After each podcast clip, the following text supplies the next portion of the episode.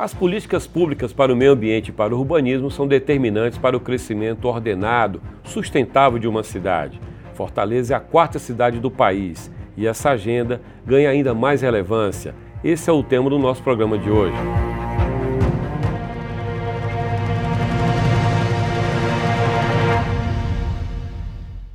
Fortaleza discute o novo plano diretor. Isso é determinante para a cidade, importante para a qualidade de vida dos cidadãos determinante também para quem vai investir em Fortaleza.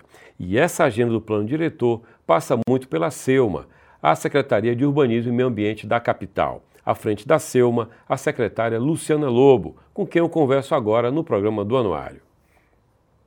Secretária, tudo em Fortaleza é mais complexo porque a cidade é muito grande. A gente é a quarta capital do país. Estou falando de várias fortalezas. Uma fortaleza do subúrbio, uma fortaleza da área de Tanobre, Pergunto à senhora como é que a SEUMA trabalha essas políticas considerando níveis tão díspares de qualidade de vida, de demandas numa cidade só? A sorte que nós temos, é, Jocélio, é de estarmos em um governo que vem de outro governo muito bom também, que foi a administração do, profe, do prefeito Roberto Cláudio, e agora a administração do, do prefeito Sartre se beneficiou de um trabalho interno muito forte. Então, o que, é que eu quero dizer com isso? Tivemos na administração anterior uma grande lupa sobre Fortaleza, que foi o planejamento feito no 2040, em que pudemos investigar essa cidade em toda a sua complexidade, em toda a sua realidade, né? E a partir daí poder desenvolver mecanismos para melhor trabalhar. Além disso, a gente tem uma vantagem, que aí eu posso falar com propriedade, que estamos melhor do que São Paulo, melhor do que Teresina e melhor do que muitas outras cidades do país, que é o nosso sistema de licenciamento. Então, o nosso sistema de licenciamento, ele, ele realmente conseguiu dar uma agilidade muito grande e também parametrizar muitas dessas informações importantes para a cidade.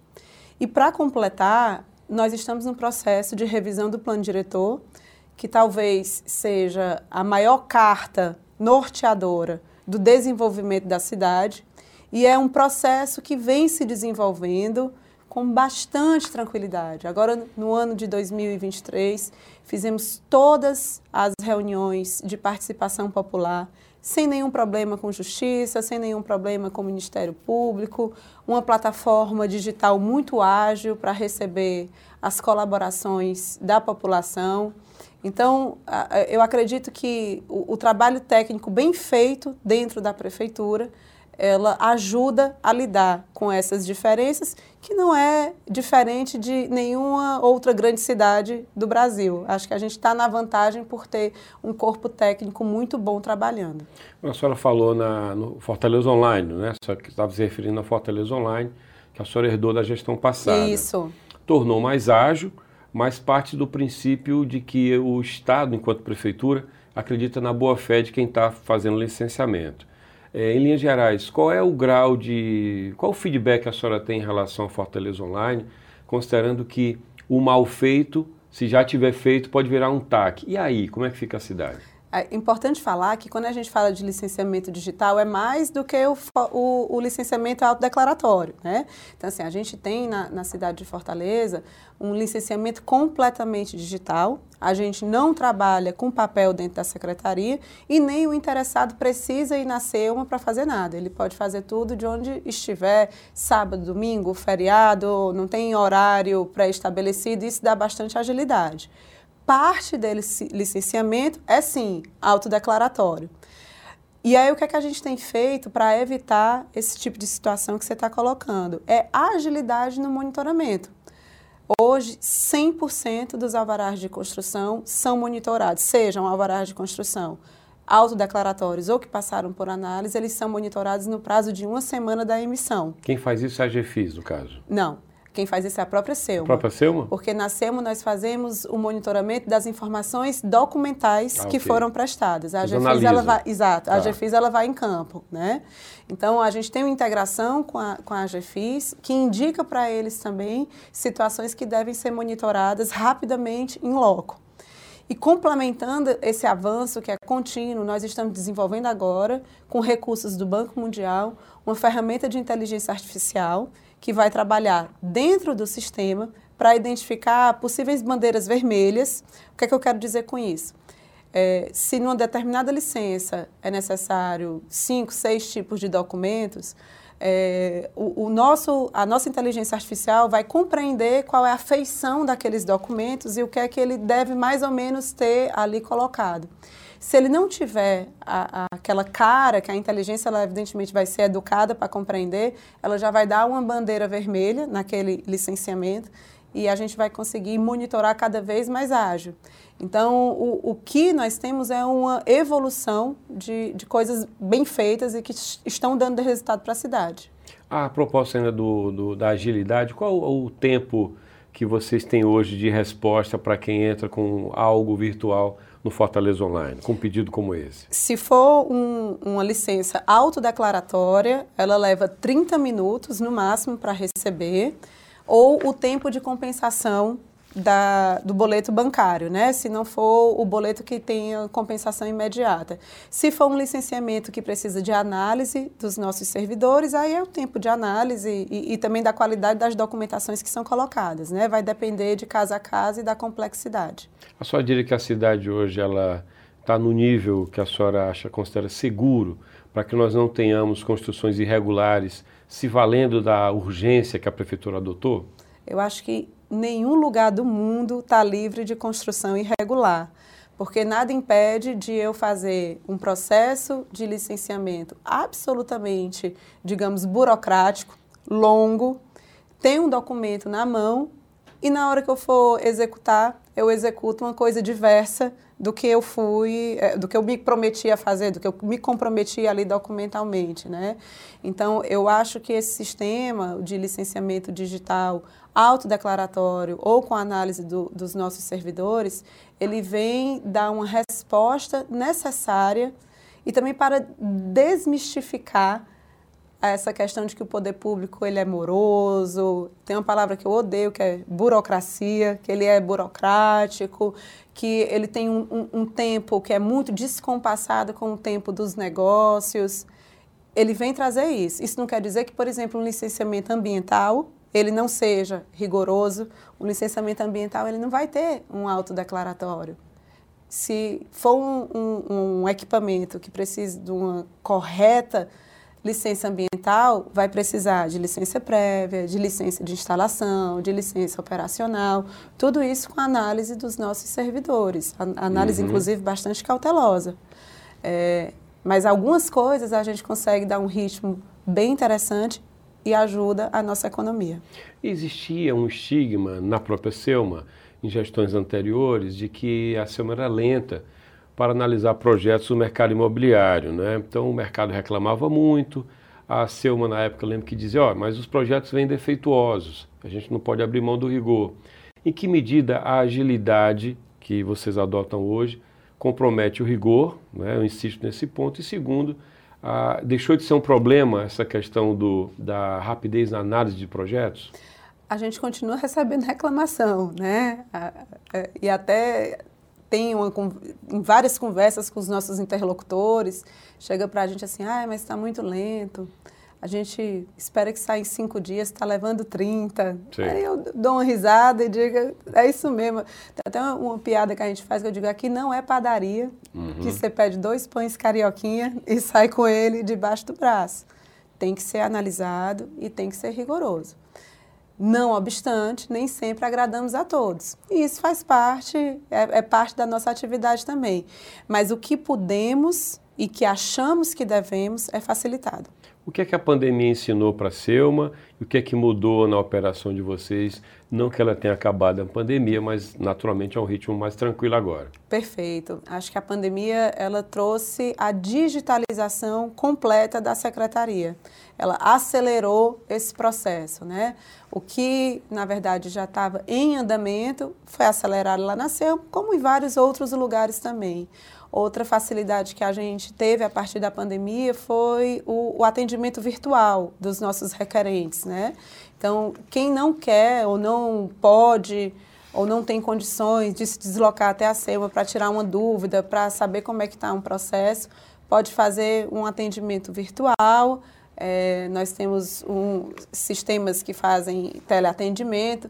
Então, realmente, essa questão da virtualização e da não necessidade do trabalho presencial foi bem importante aí para a gente esse aprendizado. Secretária, com relação ainda à relação, com relação à, à forma como vocês lidam com o mercado imobiliário, o mercado é livre, ele tem que ter, não tem que estar amarrado, mas ele tem que seguir regras. E as regras são determinantes para a qualidade de vida na cidade. Quem define é, o escopo disso é o plano diretor. A gente está falando de uma discussão que acontece, um plano diretor que ainda vai nascer, por assim dizer. Pergunta à senhora, como é que a senhora vislumbra esse plano diretor que está vindo? O que é que a senhora, enquanto gestora da SEUMA, é, espera desse plano? Para que lado a senhora espera que ele siga? O que nós temos de perspectiva, enquanto poder público, é que haja produção de oportunidade, redução de desigualdades e um desenvolvimento sustentável para a cidade. Isso é o que nós esperamos enquanto poder público. Quando eu falo, por exemplo, Jocélio, em, em geração de oportunidade, o nosso sistema de licenciamento digital, ele identifica que áreas da cidade que têm é, são tidas como periferia, são tidas como áreas que têm menos capacidade de desenvolvimento econômico, recebem muitas negativas de possibilidade de abertura de negócios. Por quê? Porque o plano diretor assim define. E é justo que esse local não tenha condições de ter os negócios? Não é. Existem muitas centralidades na cidade, você não sabe, quer dizer, você sabe, você não imagina a pulsação econômica que tem em muitas centralidades da cidade, que talvez a pessoa que não frequente tantos bairros não saiba, né? Então, bairros como, por exemplo, Bom Jardim, Planalto, Ayrton Senna, eles têm comércios pulsantes que desejam se desenvolver ainda mais e que, por vezes, não são possíveis dentro da atual legislação. Por exemplo, secretário, o que é que barraria um investimento numa área mais afastada da cidade pelo plano atual? a gente tem limitações do potencial construtivo e de parâmetros urbanísticos em algumas áreas da cidade, que são nas radiais mais periféricas da cidade. Contudo, a cidade se desenvolveu, apesar disso. Então, tem algumas situações relacionadas, por exemplo, a comércios informais, a negócios que poderiam estar funcionando ali, inclusive supermercados de maior porte, que fariam inclusive que essas pessoas tivessem a oportunidade de emprego mais perto de casa e não tem. Então, a gente tem que identificar, aliás, estamos já nesse processo de identificação, por que, que isso aconteceu e lutar para que haja mudança e que haja mais oportunidade nesses locais. É, o plano diretor ele é fruto de muita pressão, né? Alguém já disse que pobre não tem lobby. Como é que a gente pode ter um plano diretor que não vá ao encontro de apenas alguns setores sendo um plano diretor que não interessa a quem realmente mais importa, que a população que não tem lobby, por assim dizer, que é a maioria. Olha, pois eu vou discordar da sua fala, porque o maior lobby que a gente tem recebido até hoje nas nossas reuniões, tanto nas temáticas como nas, nas territoriais, são dos grupos relacionados aos campos populares.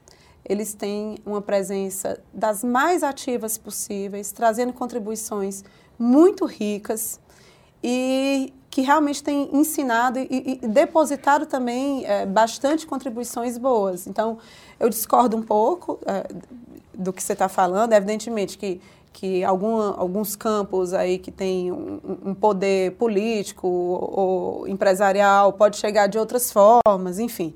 Mas como a gente tem visto até agora, a, o campo popular tem se colocado de forma bastante assertiva e muito produtiva nas nossas reuniões. Por falar nisso, Fortaleza 2040, que é uma grande carta, é uma grande carta de navegação para a prefeitura. A senhora trabalha com Fortaleza 2040 sobre a sua mesa, a prefeitura trabalha com Fortaleza 2040 à mesa, é, balizando o que é feito com aquilo que foi produzido no Fortaleza? Claro, inclusive a gente já tem um dos produtos é, do plano diretor, que é o produto número 4, que faz um grande diagnóstico de como a cidade está hoje em dia e muitas das leituras a gente extraiu do plano diretor, aliás, do, do plano do 2040. 2040. E estamos produzindo também outro produto, que é o produto 6, que é o, o, que diz onde vai chegar a cidade, onde a gente quer que caminhe, e que tem muita coisa também relacionada ao 2040. Até mesmo a forma como nós estamos fazendo As escutas territoriais agora vêm do 2040, que ele identificou os 39 territórios da cidade, que aí são territórios que têm mais consonância entre si, que têm mais familiaridade ali de, de viveres, de familiaridade também das pessoas, dos hábitos. E estamos escutando esses territórios também e tem sido bem produtivo. A senhora está falando de uma, uma, um plano, né, 2040, um, eu não sei se eu chamo de plano, de programa, enfim, que precisa é, que tudo que a senhora faça lá tenha sintonia com 2040. Então, o que é que vocês desenham hoje que seja esteira disso? Eu vou citar aqui os microparques. Antes de começar a gravar, a senhora falava, mostrava um vídeo do, de um microparque no Conjunto Ceará. Tem dois na cidade. O prefeito assinou outro dia uma ordem para mais 30, se não me engano, Isso. né?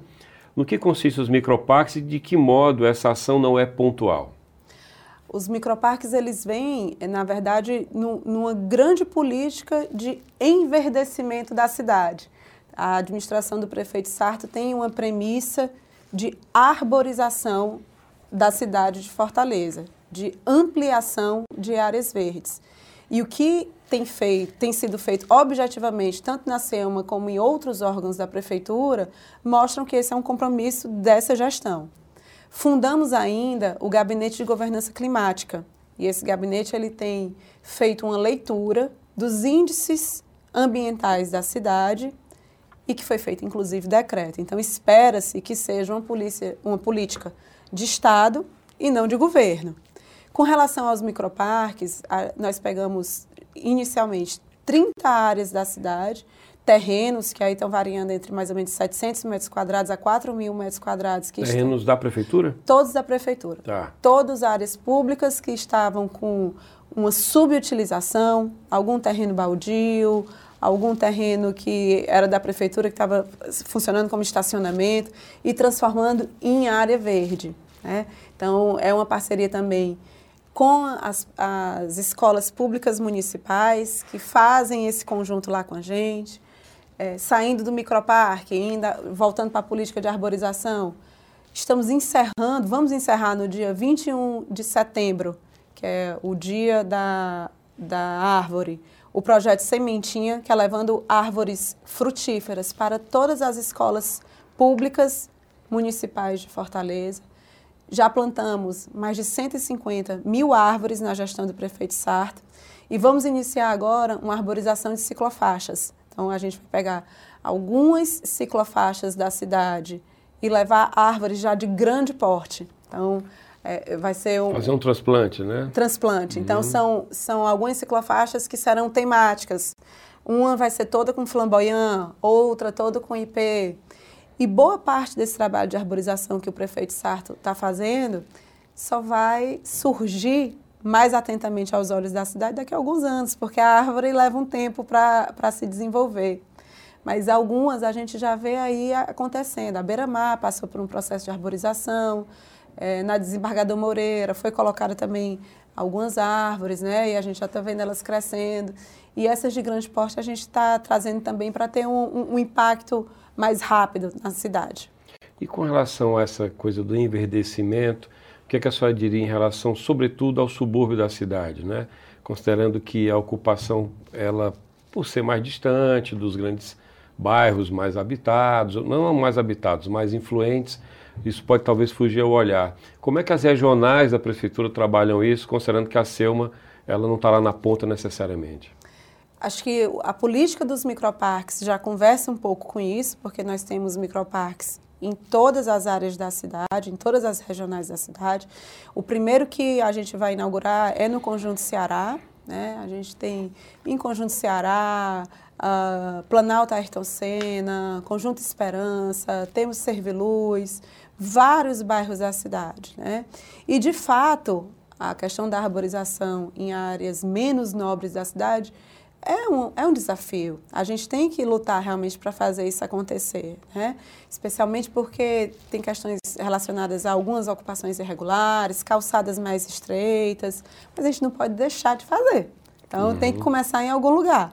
E estamos começando, e a nossa expectativa, o nosso desejo, especialmente, é que haja um, um, um engajamento da população. Porque se cada um cuidar de uma árvore que seja, na frente da sua casa, no quintal da sua casa, a gente vai ter um aumento muito grande da quantidade de árvores da nossa cidade. A cidade tem suas regras a cidade cria novas regras que, de certa forma, desconstroem as regras anteriores. O desafio é conciliar para que, no final das contas, a cidade seja melhor, que é o que mais interessa. Eu estou falando de outorga onerosa. Foi criado na gestão anterior, a senhora já herdou também essa criação. Uhum. A cidade vê os arranha-céus imensos a subir e isso tudo legal, porque está dentro do modelo que, em linhas gerais, pressupõe que o investidor vai pagar ao município pelo solo que ele criou e o município usa aquele dinheiro para fazer o que ele quiser do ponto de vista da cidade, em outros pontos da cidade. No desenho é isso, a cidade está recebendo para permitir aquele prédio mais alto. Mas tem um impacto onde aquele prédio é feito, tem polêmica envolvendo isso, tem, não é fácil aprovar e ver a cidade crescer daquele jeito. O que, é que a senhora diria para quem é, rejeita a outorga onerosa? Eu acho que essa questão da verticalização da cidade é, talvez seja uma das coisas que desperta mais paixão é, quando a gente vai discutir o fazer cidade. E toda vez que a, a paisagem da cidade ela é alterada, porque o gabarito ele está sendo liberado mais alto, essa discussão ela vem à tona. É, até um dia desses, porque o tempo passa muito rápido, o maior prédio de Fortaleza era o Hotel Esplanada. E na uhum. época ele tinha 72 metros e foi uma, uma conversa enorme, uma discussão enorme que ia se destruir a cidade porque estava se permitindo alguma coisa dessa, daquela natureza. Então, eu acho que essa, essa discussão é ótima. Eu acho que tem que acontecer realmente, né? E, e eu acho que é importante colocar, principalmente, quando nós temos uma recuperação da mais-valia do solo. Então, a gente tem ali uma possibilidade de pegar recursos financeiros e levar para as áreas que mais precisam da cidade. Só para ficar no exemplo, hoje nós temos um, um, programa de regularização urbana chamado REURB, em que 17 milhões de reais estão sendo tirados desse dinheiro da outorga e levados diretamente para a regularização fundiária de 30 mil famílias, 30 mil casas da cidade de Fortaleza. Então, esse é só um exemplo discussão sobre gabarito, se é bom, se é ruim, se deve, se não deve, depende da opinião de cada um. Tem gente que acha maravilhoso, tem gente que acha muito ruim. Eu acho que essa conversa tem que acontecer e nós temos, no momento, o local ideal para que isso aconteça, que é a revisão do plano diretor a outorga onerosa é um instrumento urbanístico, está previsto dentro da lei do plano diretor e é o, o campo mais fértil para que haja essa discussão. Agora, não é porque parece barato o que é pago, né? Parece barato. 17 milhões, quando a gente olha as verbas públicas, é pequeno, não é um grande recurso. Já que existe, não deveria ser mais caro fazer isso? Eu acho. Eu acho que deveria ser uns cinco vezes mais caro, umas dez vezes mais caro. Quanto mais caro fosse, melhor seria para a gente, mais recursos a gente teria revertido para a Prefeitura de Fortaleza. Quem sabe a gente consegue fazer isso agora na revisão do plano diretor. A Selma, ela tem na sua, no seu desenho o seguinte, urbanismo e meio ambiente, né? É muita demanda, é um, é um assunto muito complexo. Historicamente, meio ambiente, historicamente há algum tempo, era associado a algo muito mais de ONG, era uma conversa fora do, do mercado, fora disso tudo. A gente vê que não, que tudo que envolve a economia da cidade passa pela sua pasta. A Selma é muito estratégica nisso.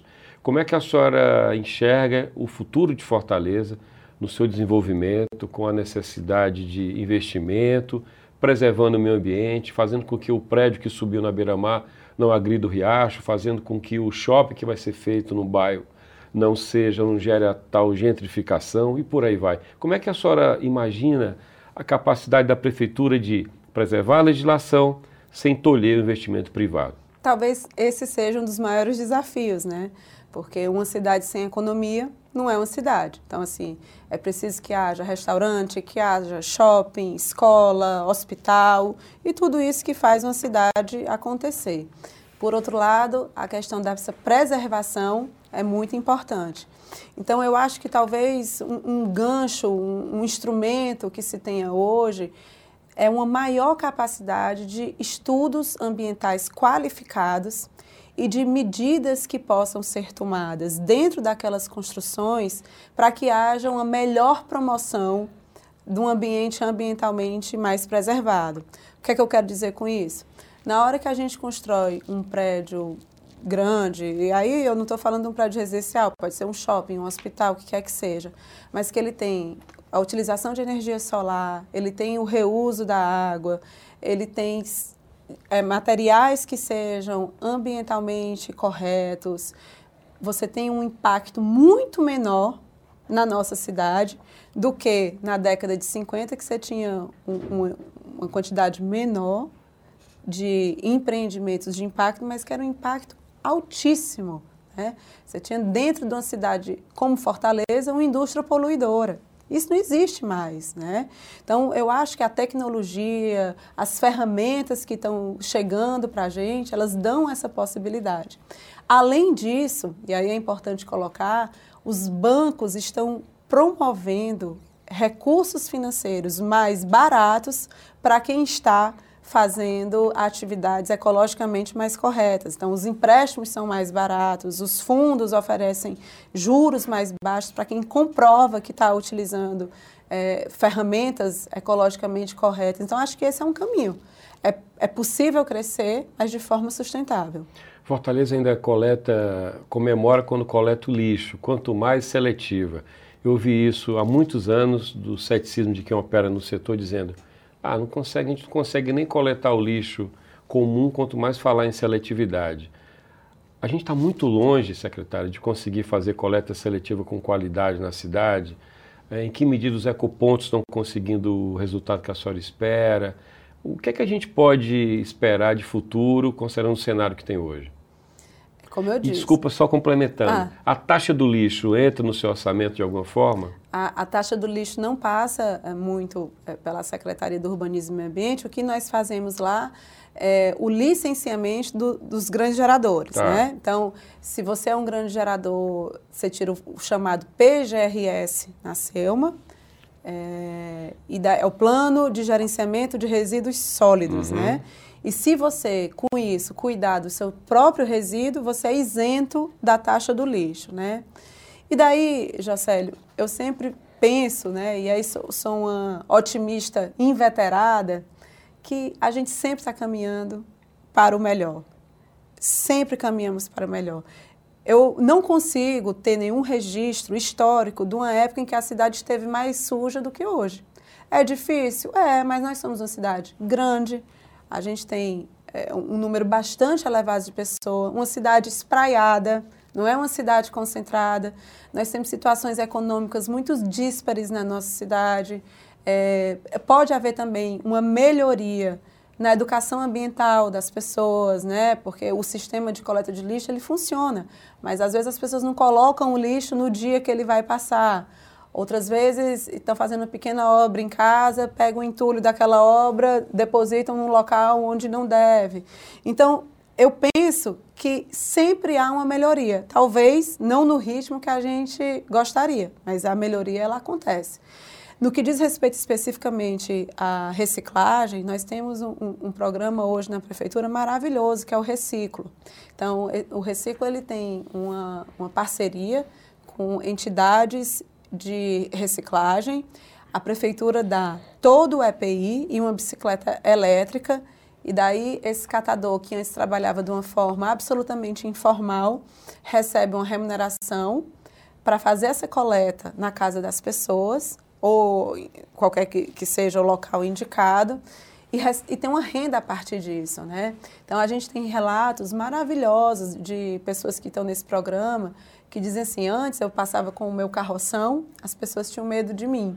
Hoje eu passo com a minha bicicleta elétrica, com o, o meu triciclo e me pedem para tirar foto, me param para perguntar como é que faz para participar Mas daquilo. Mas é um piloto ainda, né, secretário? Não, ele já está avançando bem. Tem ele, quantos hoje? Ele começou como piloto, porque aí foi bairro, tá. né? Então ele começou com uma área mais específica na Regional 2 e ele já está avançando bem. Então é o que eu estou dizendo. Avança? Avança A gente vai conseguir chegar lá? Com certeza, mas leva tempo. E é bom que seja difícil mesmo, porque a gente tem mais gosto de fazer. Se fosse fácil, não tinha graça. Por falar em fácil e difícil, tem concurso previsto para a Selma, é isso? Tem. É, quando é que é o concurso? A gente não tem a data ainda, estamos no desenvolvimento dos trabalhos internos para lançar, mas ainda esse ano a gente consegue lançar concurso de aproximadamente 35 vagas para a Selma. E é em que nível esse concurso? Todo de nível superior, mas vai ter vaga para arquiteto, engenheiro, são várias profissões para ajudar a fazer Fortaleza uma cidade melhor. Faz tempo que não tem concurso na Selma, não? Nunca teve. Nunca teve? Esse vai ser o primeiro. O time de lá foi herdado de, de outra Isso, pasta e foi Isso, ficando? foi ficando. E aí vai ser o primeiro concurso da Secretaria do Urbanismo e Meio Ambiente. Tá bom. Secretário, muito obrigado. Teríamos naturalmente muito mais assunto para tratar. Obrigado pela sua presença. E a Selma está no anuário, as atribuições, o perfil. As pessoas podem acessar a Selma pelo anuário também. Muito obrigado. De nada. Foi um prazer estar aqui. E chegamos ao final do programa do Anuário, o programa que está na sua temporada 2023-2024. O Anuário está em vídeo, também em áudio, no formato podcast e na versão impressa, 680 páginas, 14 capítulos. Você pode ler o anuário no site anuariodoceará.com.br. Você pode segui-lo no Instagram, Anuário do Ceará, ou no Twitter, Anuário do CE ou Anuário Doce. Você pode rever esse programa em vídeo no YouTube da Fundação Demócrito Rocha ou ouvi-lo em formato podcast na sua plataforma preferida. Tchau e obrigado pela sua audiência.